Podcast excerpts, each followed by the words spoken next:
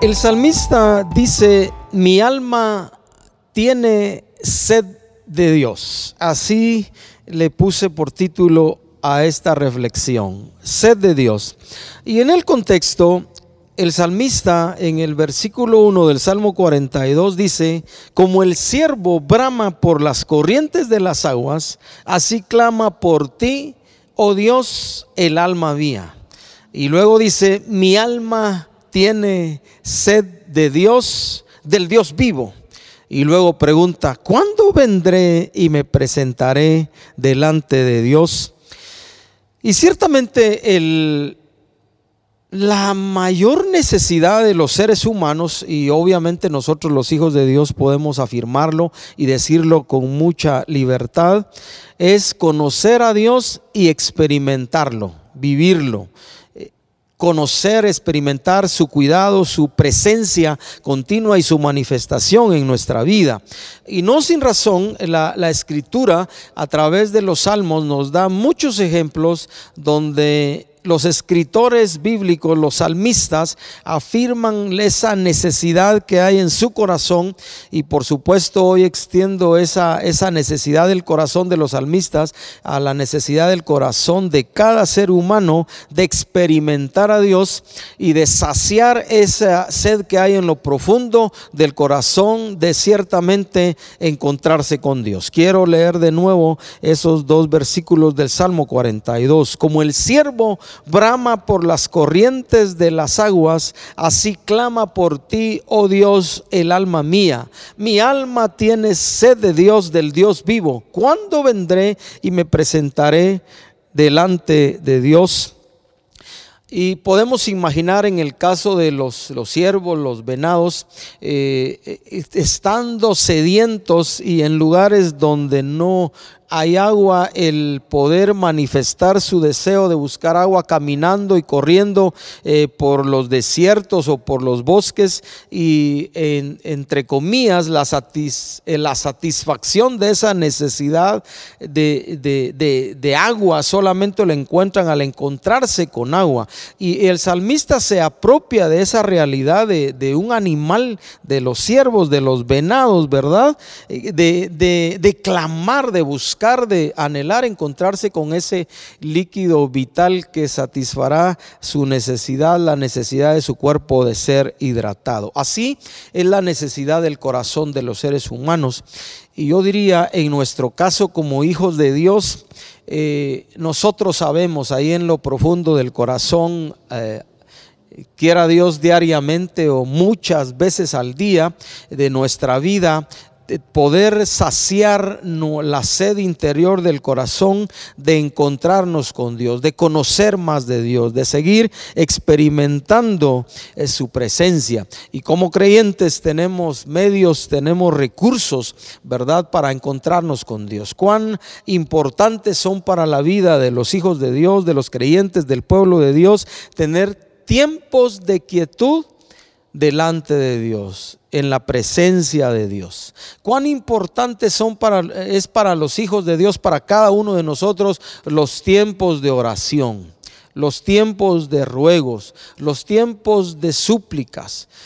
Los tiempos de presentar nuestras peticiones delante de Dios, los tiempos de interceder y clamar delante de Dios por nosotros mismos, por nuestras familias y por los demás. Cuán importantes son los tiempos que debiéramos apartar quiera Dios todos los días o cada día de nuestra vida para meditar en la palabra de Dios cuán importantes son los tiempos que podamos apartar como parte de las disciplinas espirituales que hemos aprendido a través de los años para ayunar conforme al deseo de Dios, entendiendo el propósito real y verdadero del ayuno, que es encontrarnos con Dios más que afligir nuestro, nuestro cuerpo y, con, ese, con ese hambre que tenemos a veces cada rato o cada momento de los días y que necesitamos comer algo una fruta, un pan, un helado, algo aparte de los tres tiempos normales de comida. Pero cuán importantes son esos tiempos en los que podemos eh,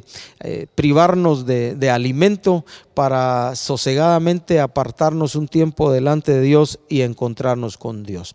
Y cuando pienso en esa eh, necesidad que hay en nuestro corazón de encontrarnos con Dios, no puedo dejar eh, también de pensar la primera cosa que quisiera poner aquí como un punto, porque luego voy a, ver, vamos a ver algunos otros pasajes de la escritura donde los salmistas expresaron su necesidad de, de saciar su corazón, de saciar su sed de Dios, buscando a Dios y encontrándose con Dios. Yo quisiera mencionar una realidad eh, de la vida cristiana y que aprendemos una vez hemos nacido de nuevo. Al final de cuentas, cuando nosotros meditamos en las verdades reveladas por Dios en su palabra, en la, en la Biblia, nos damos cuenta que es Dios quien continuamente está en busca del ser humano porque Él se interesa por el bienestar de toda la humanidad. De hecho, hablando de Jesús, nuestro Señor y nuestro Salvador, dice que Él vino a buscar, Él se encarnó, vino a la tierra el Hijo de Dios, el Verbo hecho carne, Dios y hombre a la vez vino a buscar lo que se había perdido, vino a dar su vida en rescate por toda la humanidad y particularmente de aquellos que se acogen a la obra a su obra redentora en la cruz y su resurrección dentro de los muertos. ¿Por qué? Porque Dios desde que hizo al ser humano hasta el cierre de este ciclo de la historia como la conocemos y Dios establezca cielos nuevos y tierra nueva donde more su justicia desde la creación hasta ese momento que se establezcan cielos y tierra nueva, nos vamos a dar cuenta de un Dios que continuamente eh, de una u otra manera está manifestándose al ser humano porque quiere encontrarse con él para redimirlo, para rescatarlo, porque Dios está desde el primer día de la creación del ser humano comprometido con el ser humano para quiero ponerlo de esa manera para servirle, para atenderle, para bendecirle, porque ese son los anhelos de su corazón, atribuyéndole a Dios corazón como lo hacemos con los seres humanos. El hombre es un ser continuamente buscado por Dios y es el mismo por su espíritu y por su amor quien pone en nuestro corazón, eh, quien nos atrae, dice la escritura, hacia él mismo. Y por supuesto la respuesta de los seres humanos y naturalmente del pueblo de Dios debiera ser ante tal, tal motivación de Dios, debiera ser buscarle y encontrarnos con Él por todos los medios que Él ha establecido. Sed de Dios. A todos los sedientos, dice un profeta, hablando al pueblo de Israel, venid, venid a las aguas, venid y comprad sin dinero vino y leche. Y el desafío del profeta es animar al pueblo de Dios, en este caso hablándole a Israel, a no gastar su dinero en lo que no sacia. En otras palabras, a no invertir la vida en todo aquello que no vale la pena, sino acudir a aquel que es la respuesta o la única respuesta a todas las necesidades del ser humano. A realmente invertir la vida en la búsqueda y en el encuentro que se puede tener con Dios. Así que pensando en eso, y como ya leí el Salmo 92, uh, el, perdón, el Salmo 42, ahora quiero que vayamos al Salmo 63. Si usted está buscando en su Biblia, ahí lo tendrá adelantito. Y aquí en este salmo, este salmo es de David. Yo también, yo quiero leer eh, dos versículos también de este salmo que nos hablan de, e, esta es la expresión de, de, David hablándole a Dios. Dice, Dios, Dios mío eres tú, de madrugada te buscaré, mi alma tiene sed de ti, mi carne te anhela en tierra seca y árida donde no hay aguas. Una vez más, la expresión de necesidad de agua dice en un lugar desértico, en un lugar donde no hay agua. David es expresa su deseo, su sed de encontrarse con Dios, comparando de nuevo la necesidad física que muchas veces los seres humanos, y en este caso también él estaba manifestando de agua para saciar su estómago, estamos hechos de una gran cantidad de agua en nuestro, como seres humanos. Nuestro cuerpo necesita mucha agua diariamente porque estamos compuestos así. Y David manifiesta de nuevo su necesidad de Dios, manifestando su necesidad física. Dios mío, Dios mío eres tú. De madrugada te buscaré. Cuán importantes los tiempos de mañana. A algunos les fascina, les he oído de muchos que sus mañanas dicen, algunos me han dicho, Dios me despierta en la madrugada para orar. Ahí los encuentros frescos con Dios. Otros prefieren el mediodía, la tarde o la noche. No importa el tiempo. El asunto es buscar a Dios con todo el corazón. Mi alma tiene sed de ti, dice David. Mi carne te anhela en tierra seca y árida donde no hay aguas. ¿Por qué David en el versículo 2 contesta, tenía esa, eso, esa necesidad profunda de Dios? Porque él dice, para ver tu poder y tu gloria, así como te he mirado en el santuario. David en este tiempo, huyendo lo más seguro de la persecución de, de Saúl, que tuvo que huir por muchos años, por mucho tiempo, eh, reconocía que había un lugar donde él se encontraba con Dios. Dice en el santuario. Te he visto en el santuario. David había tenido esa experiencia de encontrarse con Dios en el lugar que Dios había establecido para encontrarse con los seres humanos. Y en este caso, huyendo en el desierto, él quería tener la misma experiencia del santuario allá en el desierto y para eso manifestaba su necesidad de Dios, porque él tenía tener, él quería tener experiencias frescas, encuentros frescos con Dios y de nuevo dice, mi alma tiene sed de ti. Y déjeme decirle que de la misma manera que en nuestro trato como hermanos, como amigos, nos toma largo tiempo o un buen trecho de tiempo, eh, de años algunas veces, conocer a las personas, de la misma manera conocer y experimentar a Dios nos llevará tiempo. De hecho, quiero afirmar que eh, llegará el momento que nos toque pasar de, de este mundo a estar con el Señor en la vida eterna y desde que nacimos de nuevo, desde que nacimos, estamos conociendo y aprendiendo de Dios y hasta el día que nos muramos estaremos aprendiendo de Dios. De la manera que toma tiempo conocernos en nuestro trato, en la amistad. Y ahí a medida que pasan las semanas, los meses y los años de amistad y relación con la gente, ah, decimos después de algunos años, ah, es que ahora sí ya te conozco, ahora sí ya, ya entiendo cómo sos, ¿verdad? Pero nos lleva tiempo. Déjeme decirle que conocer a Dios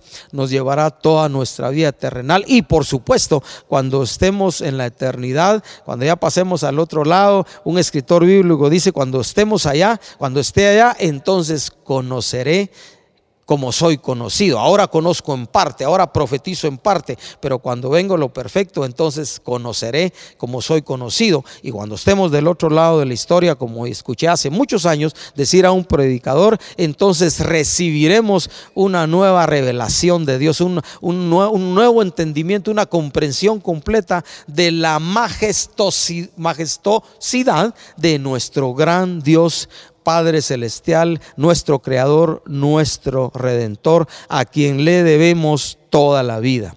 Necesitamos todos los días de nuestra vida como creyentes buscar a Dios, conocer a Dios y para eso necesitamos desarrollar esa sed profunda en el corazón. Quiero que vayamos a otro salmo.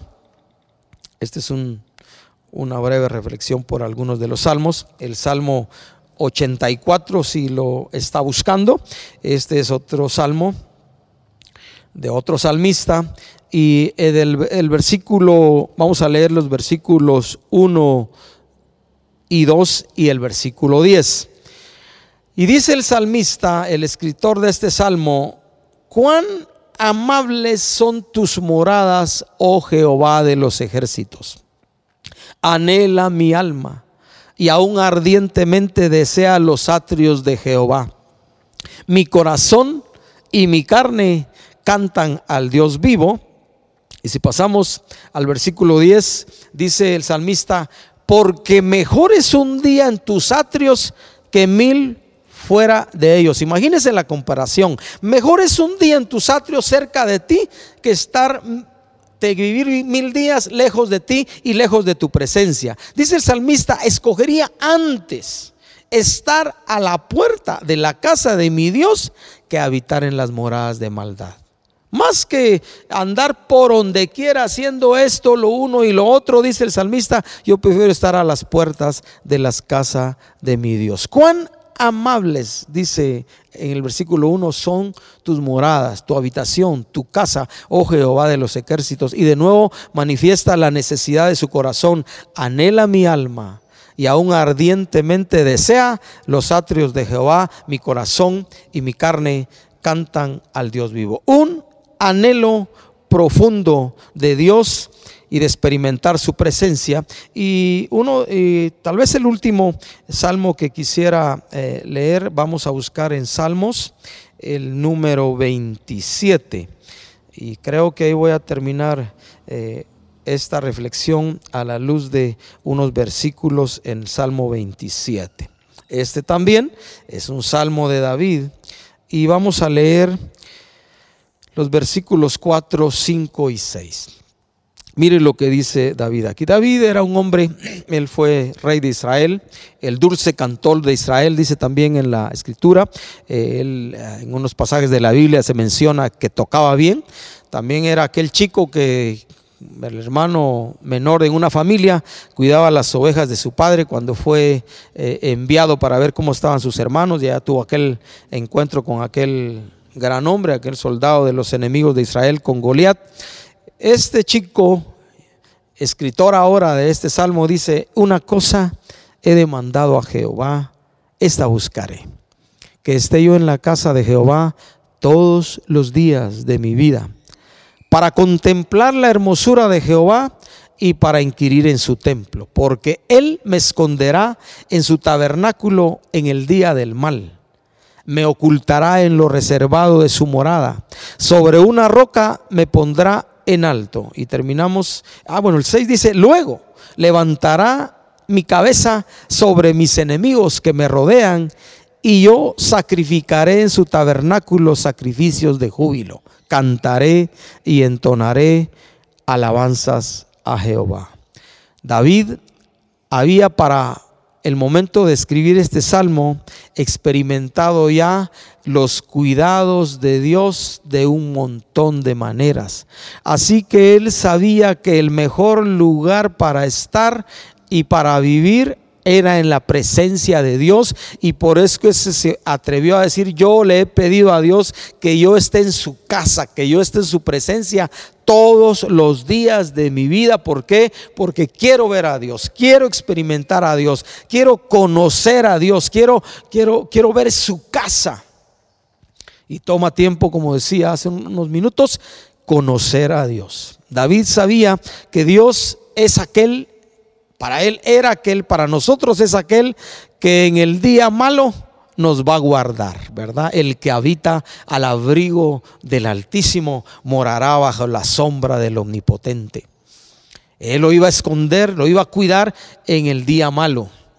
Aunque ande en valle de sombra de muerte, dice David en el Salmo 23, no temeré mal alguno porque tú estarás conmigo, tu vara y tu callado me infundirán aliento. David dice Conociendo a Dios, experimentando a Dios, sobre una roca me pondrá en alto. En otras palabras, me cuidará, levantará mi cabeza sobre mis enemigos que me rodean y como fruto de la libertad, como fruto de la protección, como fruto del cuidado, como fruto de experimentar los cuidados de Dios, David dice, yo voy a cantar y entonar alabanzas a Dios anhelo de Dios, anhelo de estar en su presencia, contemplar su hermosura para conocerlo.